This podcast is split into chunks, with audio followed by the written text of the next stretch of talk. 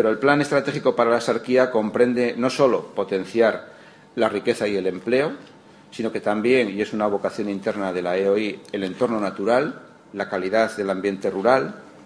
evidentemente disponer de un cuadro de mando integral de todos los recursos de la región de la Sarquía y, cómo no, por nuestro carácter de fundación pública, integrar aquí a todos los agentes sociales. Es un plan ambicioso, es un plan que merece, yo creo, esta, esta comarca,